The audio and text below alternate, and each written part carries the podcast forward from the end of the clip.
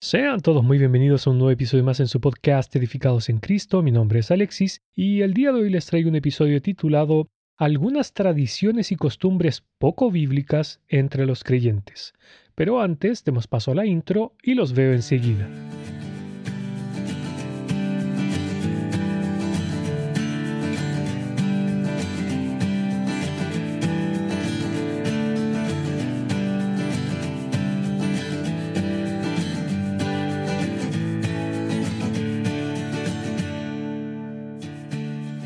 Dice la palabra de Dios, porque dejando el mandamiento de Dios, os aferráis a la tradición de los hombres, los lavamientos de los jarros, de los vasos de beber, y hacéis otras muchas cosas semejantes. Les decía también, bien invalidáis el mandamiento de Dios para guardar vuestra tradición.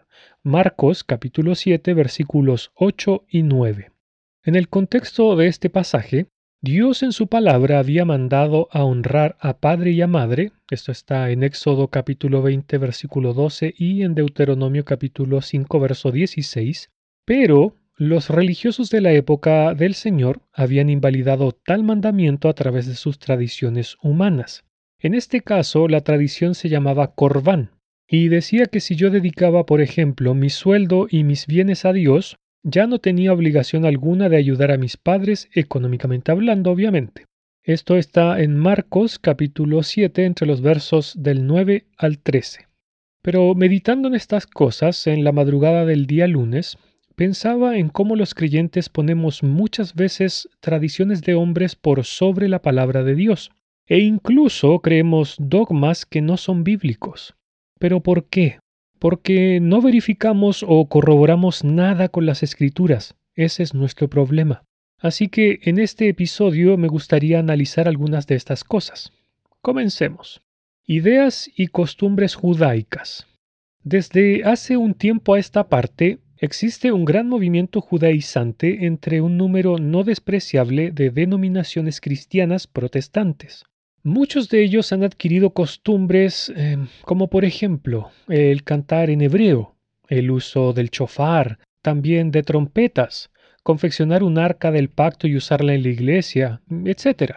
Para quien no sepa, el shofar, que por cierto se escribe con SH, por si alguien lo quiere buscar en Google después y ver una foto, es un instrumento de viento de origen animal y se fabrica vaciando el interior de los cuernos de ciertos animales puros como el carnero, la cabra, el antílope o la gacela. Es uno de los instrumentos más antiguos conocidos por el mundo, dice Wikipedia, y ha sido usado por los hebreos desde hace más de 3.000 años.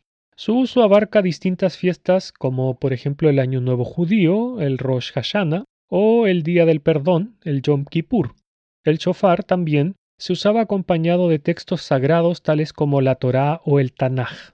Ya que estoy hablando de instrumentos, efectivamente las trompetas se mencionan en el Antiguo Testamento, pero tenían una función bastante específica. Voy a mencionar los usos. Las trompetas se usaban para las festividades en el séptimo mes, dice la palabra de Dios. Y habló Jehová a Moisés diciendo, Habla a los hijos de Israel y diles, en el mes séptimo, al primero del mes tendréis día de reposo, una conmemoración al son de trompetas y una santa convocación. Levítico capítulo 23, versos 23 y 24. En este mismo libro, unos capítulos más adelante, la palabra de Dios nos dice, Entonces harás tocar fuertemente la trompeta en el mes séptimo a los diez días del mes. El día de la expiación haréis tocar la trompeta por toda vuestra tierra. Levítico capítulo 25 verso 9. También se usaba para mover el campamento. Dice así la palabra de Dios. Jehová habló a Moisés diciendo, Hazte dos trompetas de plata, de obra de martillo las harás, las cuales te servirán para convocar la congregación y para hacer mover los campamentos. Números capítulo 10 versículos 1 y 2. También se usaba al salir a la guerra. Dice así, y cuando saliereis a la guerra en vuestra tierra contra el enemigo que os molestare, tocaréis alarma con la trompeta, y seréis recordados por Jehová vuestro Dios, y seréis salvos de vuestros enemigos. Números capítulo 10 versículo 8. Y por último se usaba en las celebraciones en general. Dice así la palabra de Dios. Y en el día de vuestra alegría, y en vuestras solemnidades, y en los principios de vuestros meses, tocaréis las trompetas sobre vuestros holocaustos y sobre los sacrificios de paz, y os serán por memoria delante de vuestro Dios. Yo Jehová vuestro Dios. Números capítulo 10, versículo 10.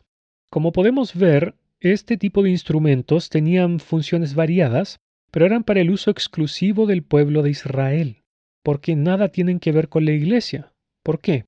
Porque, por ejemplo, hoy no tenemos fiestas solemnes. La única fiesta solemne que podríamos llamarle solemne es la Cena del Señor.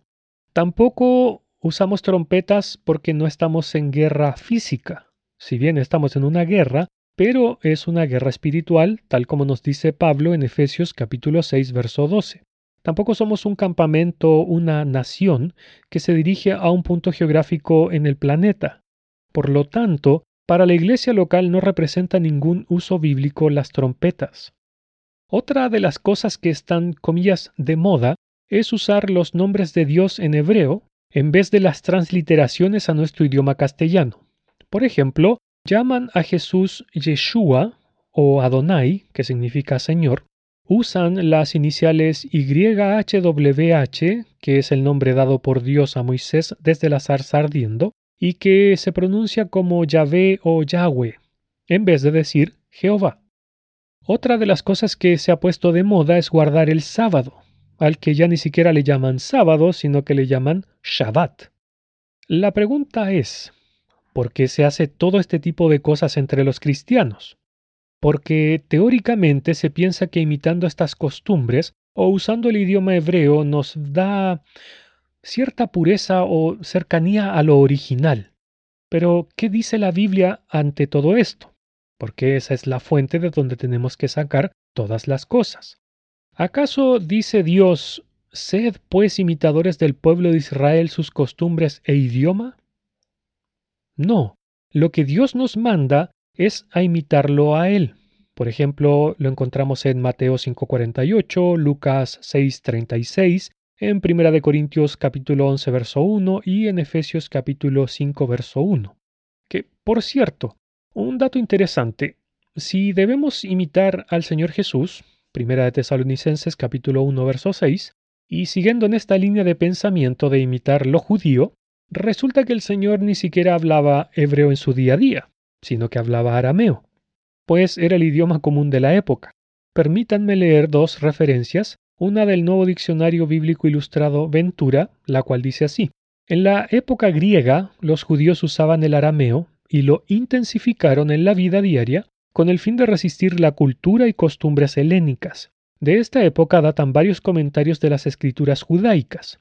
En el Nuevo Testamento aparecen varias expresiones arameas que no han sido traducidas al griego y que se encontrarán en su respectivo artículo. También voy a mencionar lo que dice el nuevo diccionario de la Biblia Lockword, que menciona lo siguiente. Los eruditos identifican varias etapas en el desarrollo de este idioma, partiendo del arameo más antiguo, del cual se ha encontrado en Siria inscripciones que datan del 700 a.C., el arameo oficial, del cual hay ejemplos en algunas escrituras del Antiguo Testamento, el arameo medio, que fue el que se esparció por todas las tierras conquistadas por los persas, a partir de la primera mitad del siglo VI a.C., y el arameo posterior, que incluye los dialectos que hablaban en Galilea y Samaria en tiempos del Señor Jesús. Si fuéramos imitadores del pueblo judío, qué mal nos iría, porque qué pésimo ejemplo son ellos. Siempre fueron rebeldes con Dios desde el principio, cuando el Señor los sacó de Egipto. Se rebelaron contra Dios una y otra vez. Eso sin mencionar, por ejemplo, la época de los jueces, donde cada quien hacía lo que bien le parecía, o cuando estuvo el reino dividido de Israel y Judá, con reyes como Acab y Jezabel, por ejemplo.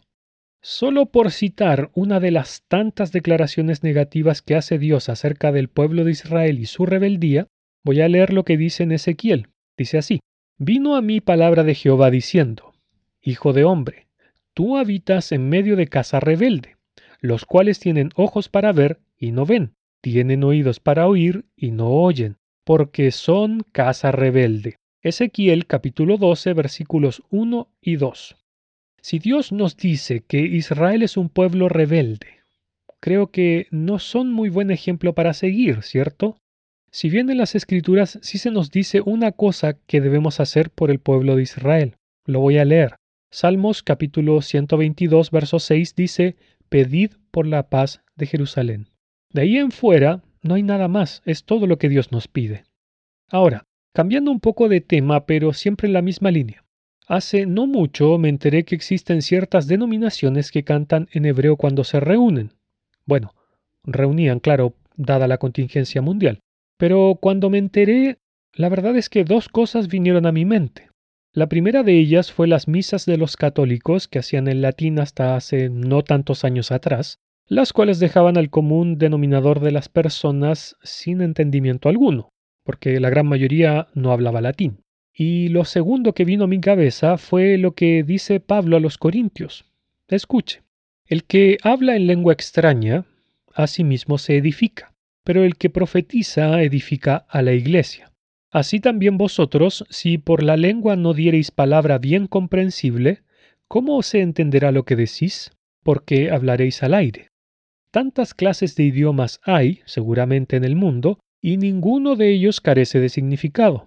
Pero si yo ignoro el valor de las palabras, seré como extranjero para el que habla, y el que habla será como extranjero para mí, porque si yo oro en lengua desconocida, mi espíritu ora, pero mi entendimiento queda sin fruto. ¿Qué pues? Oraré con el espíritu, pero oraré también con el entendimiento. Cantaré con el espíritu, pero cantaré también con el entendimiento.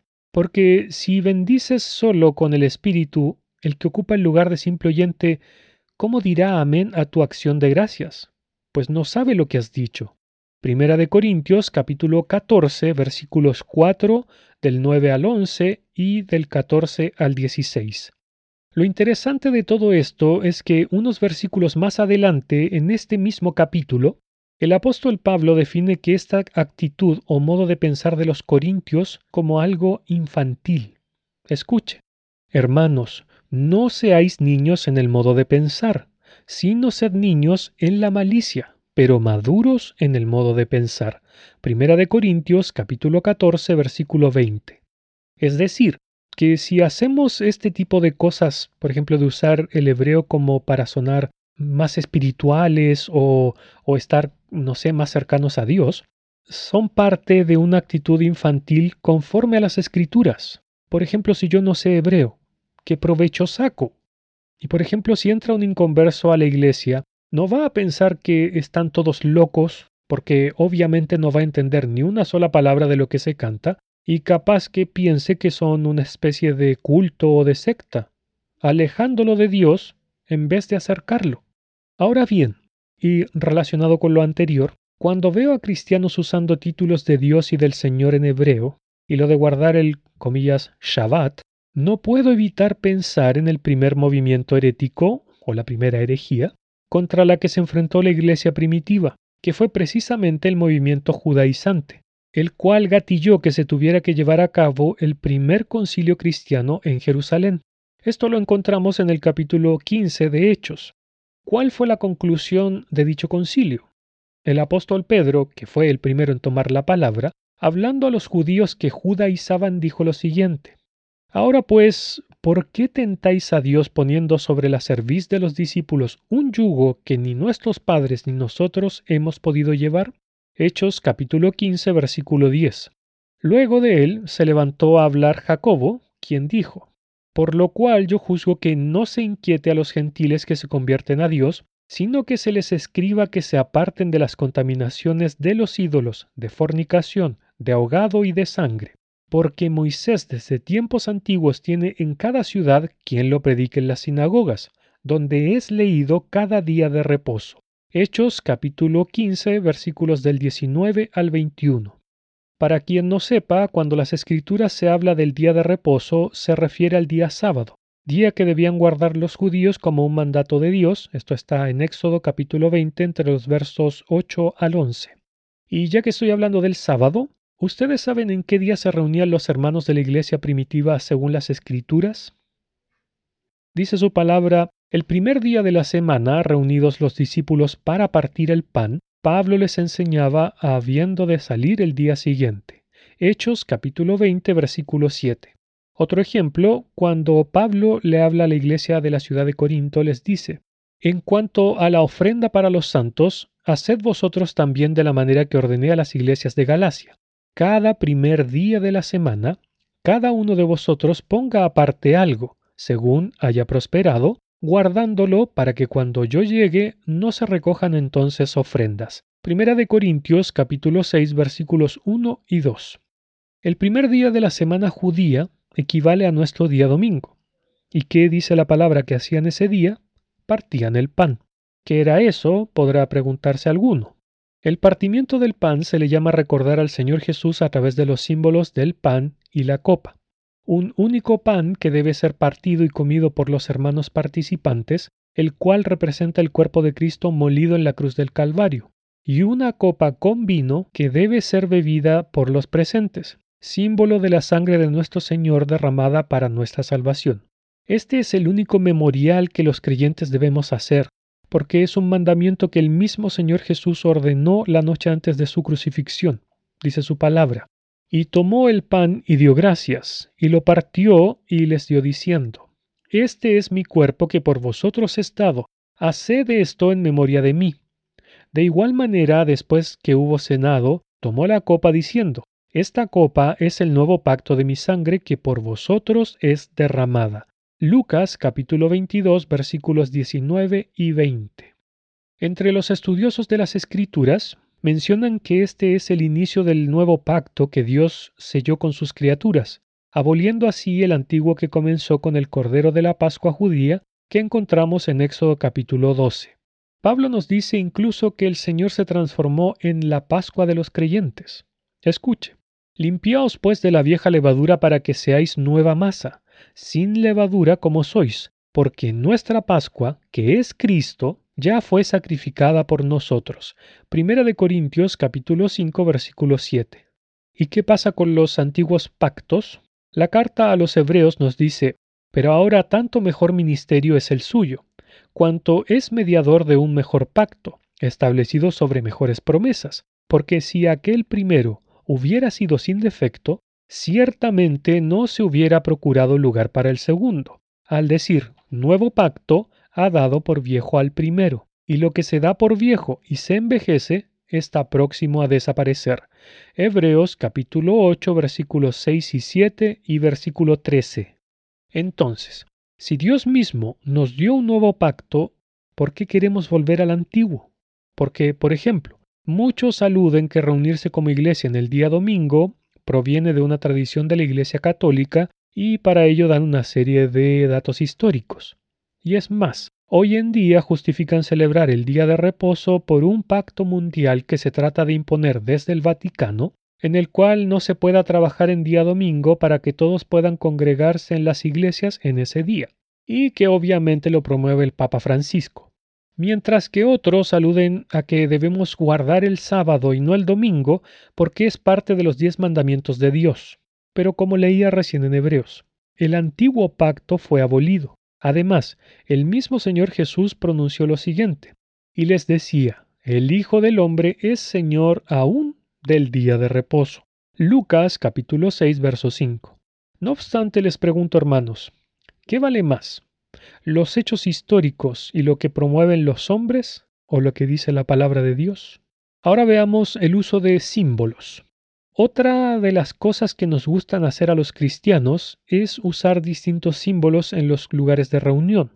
Por ejemplo, algunos ponen sobre el púlpito una especie de lienzo con una imagen de una paloma, ya sea con una rama de olivo en el pico, ya sea sola, ya sea una llama de fuego con forma de paloma como figura del Espíritu Santo que descendió sobre el Señor Jesús. Algunos otros ponen unas imágenes en un mural al fondo de donde está el púlpito con algún versículo bíblico, otros ponen una cruz en dicho lugar, otros una Biblia, una espada, etc.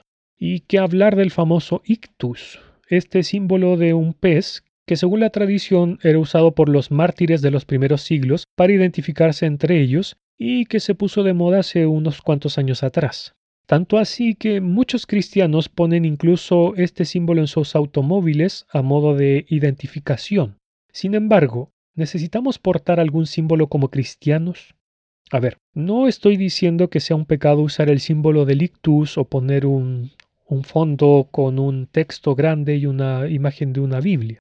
Lo que quiero decir es que como creyentes no necesitamos de símbolos visibles para que el resto nos reconozca como cristianos, o por lo menos no deberíamos ser reconocidos como cristianos de esa forma, sino de acuerdo a lo que dice la palabra. Amados, yo os ruego como extranjeros y peregrinos que os abstengáis de los deseos carnales que batallan contra el alma, manteniendo buena vuestra manera de vivir entre los gentiles, para que en lo que murmuran de vosotros como malhechores, glorifiquen a Dios en el día de la visitación, al considerar vuestras buenas obras.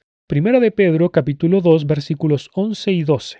Porque recordemos que el Señor Jesús dijo, no puede el buen árbol dar malos frutos, ni el árbol malo dar frutos buenos. Todo árbol que no da buen fruto es cortado y echado en el fuego. Así que por sus frutos los conoceréis. Mateo capítulo 7 versículos 18 al 20. Tampoco necesitamos adornar los lugares de reunión para que se vean, comillas, más santos. Al igual que con lo del ictus, como iglesia no necesitamos de adornos en los lugares de reunión, porque nos reunimos al nombre de Cristo para ir al encuentro de Él pues fue el Señor mismo que dijo, porque donde están dos o tres congregados en mi nombre, allí estoy yo en medio de ellos. Mateo capítulo 18, verso 20. Y Él es quien adorna cualquier lugar donde estemos reunidos. Vuelvo a repetir, no es el adorno material lo importante, sino que es la presencia del Señor entre medio de su pueblo. Porque si nos reunimos dos o tres creyentes en una casa, en una choza, al aire libre, e incluso hasta debajo de un puente, allí va a estar el Señor.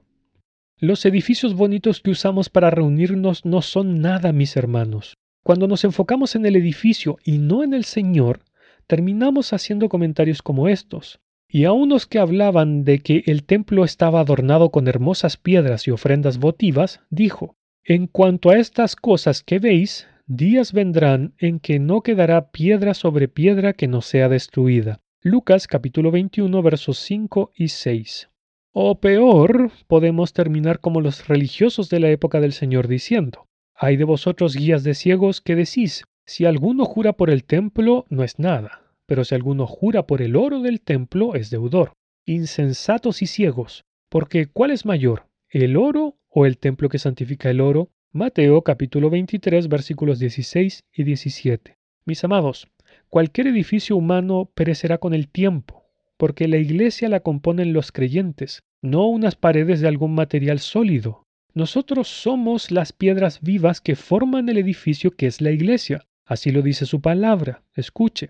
Vosotros también, como piedras vivas, sed edificados como casa espiritual y sacerdocio santo, para ofrecer sacrificios espirituales aceptables a Dios por medio de Jesucristo. Primera de Pedro capítulo 2 versículo 5. Porque, mis hermanos, tenemos que tener siempre presente que nada de lo que proviene de Dios tiene que ver con lo material del mundo. Él mismo nos dijo, más buscad primeramente el reino de Dios y su justicia. Mateo 6:33. Ya que las cosas divinas son espirituales y están en los cielos porque Él es espíritu. Juan 4:24. Y su reino no es de este mundo. Juan 18:36. Él no necesita de símbolos porque Él no desea que se le asemeje con nada de lo creado. Bien le dijo a los judíos cuando los sacó de Egipto, No tendrás dioses ajenos delante de mí, no te harás imagen ni ninguna semejanza de lo que está arriba en el cielo, ni abajo en la tierra, ni en las aguas debajo de la tierra. No te inclinarás a ellas ni las honrarás, porque yo soy Jehová tu Dios, fuerte, celoso, que visito la maldad de los padres sobre los hijos hasta la tercera y cuarta generación de los que me aborrecen, y hago misericordia a millares a los que me aman y guardan mis mandamientos. Éxodo capítulo 20 versículos del 3 al 6. Así que, cualquier símbolo o adorno en los lugares de reunión están de más porque se supone que nos reunimos buscando la presencia especial del Señor Jesús que solo se da en presencia de otros hermanos, y que como ya dije, lo divino nada tiene que ver con lo material, porque Él es espíritu. Y ya que estoy hablando de símbolos, al principio mencionaba sobre confeccionar un arca del pacto o del testimonio o arca de Dios, como se le conoce en la Biblia, pero ¿qué era el arca y qué representaba? Dice el nuevo diccionario bíblico ilustrado Ventura que el arca era el cofre sagrado del tabernáculo y del templo. Estaba hecha de madera de acacia, recubierta por dentro y por fuera de oro puro, tenía dos y medio codos de longitud y uno y medio codos de anchura y de altura, con una corona o cornisa de oro a su alrededor. Tenía a cada lado anillas de oro donde se insertaban las barras con las que era transportada. Su cubierta, sobre la que había dos querubines hechos completamente de oro, recibían el nombre de propiciatorio. El arca era un tipo de Cristo, en que era figura de la manifestación de la justicia divina, el oro, entre paréntesis, en el hombre, madera de acacia, entre paréntesis, el propiciatorio era el trono de Jehová, el lugar de su morada en la tierra. Entonces, conforme a esto y conforme a lo que enseñan las escrituras, el arca del pacto no era más que una figura de lo que habría de venir, es decir, de Cristo específicamente. ¿Quién es nuestra propiciación? Romanos 3 capítulo 21, Primera de Juan capítulo 2 verso 2 y Primera de Juan capítulo 4 verso 10. Así como el tabernáculo en sí era una figura de Dios morando en la tierra con su pueblo, lo cual lo encontramos que fue dicho por el Señor en Juan capítulo 14 verso 23. Todo esto eran figuras, porque bien se nos dice en Hebreos, acá está hablando de los sacerdotes y dice, los cuales sirven a lo que es figura y sombra de las cosas celestiales, como se le advirtió a Moisés cuando iba a erigir el tabernáculo diciéndole, mira, haz todas las cosas conforme al modelo que se te ha mostrado en el monte. Hebreos capítulo 8 versículo 5. Además, ya hablé de los únicos símbolos que debemos usar los cristianos, que son un pan y una copa, que son representación del Señor Jesús y de su muerte sacrificial vicaria. Pero de ahí en fuera los creyentes no necesitamos nada más. Mis hermanos, lo cierto es que podría seguir hablando mucho más sobre estos temas, pero lo medular de lo que quiero comunicar es lo que siempre digo, que como creyentes debemos seguir el ejemplo de los judíos de la sinagoga de Berea, y como siempre voy a leer el pasaje. Dice así, Inmediatamente los hermanos enviaron de noche a Pablo y Silas hasta Berea, y ellos, habiendo llegado, entraron en la sinagoga de los judíos, y estos eran más nobles que los que estaban en Tesalónica, pues recibieron la palabra de Dios con solicitud, escudriñando cada día las escrituras para ver si éstas eran así. Hechos capítulo 17 versículos 10 y 11. Mis hermanos, lo que quiero decir con esto es que no podemos recibir todo lo que se hace o se dice en las iglesias como si fuera algo 100% bíblico, porque muchas cosas no lo son desde costumbres como recién veíamos, pasando por dogmas e incluso algunas doctrinas. Por eso es tan necesario que obedezcamos la palabra de Dios que nos dice, examinadlo todo, retened lo bueno. Primera de Tesalonicenses capítulo 5 verso 21. No dice que examinemos solo algunas cosas o la mayoría o casi todo y dejemos fuera lo que dice el pastor. No, sino que Dios nos dice que examinemos todo y si algo no pasa la prueba de las escrituras, entonces deberíamos desecharlo porque no es bíblico. Mis hermanos, Dios nos manda a cada uno de nosotros a obedecerle directamente a Él y a su palabra, porque recordemos que nuestro Dios está por sobre cualquier tradición o dogma, asimismo sobre cualquier ser humano. Digo esto porque muchos toman las palabras de los sobreveedores, llámense pastores, ancianos, obispos, presbíteros o diáconos, como una especie de ley divina inquebrantable e incuestionable. Amados, vuelvo a repetir, si algo no está conforme a las escrituras de Dios, no importa si bajo un ángel del cielo, al único que siempre debemos creerle es a Dios. En conclusión, y como decía antes, tenemos mandato de examinar todo a la luz de las escrituras, así como lo hacían los judíos de la sinagoga de la ciudad de Berea, porque estos últimos, una vez que cotejaron con las escrituras todas las enseñanzas de Pablo y Silas, recién las creyeron. Por esta causa seamos imitadores de estos sabios hombres y mujeres, y del mismo modo escudriñemos las escrituras cada día, siendo obedientes a Dios, examinándolo todo y reteniendo únicamente lo bueno porque bien dice su palabra, se complace el Señor tanto en holocaustos y sacrificios como en la obediencia a la voz del Señor. He aquí el obedecer es mejor que un sacrificio y el prestar atención que la grosura de los carneros. Porque la rebelión es como pecado de adivinación y la desobediencia como iniquidad e idolatría. Primera de Samuel capítulo 15 versos 22 y 23. Que el Señor les bendiga mis hermanos.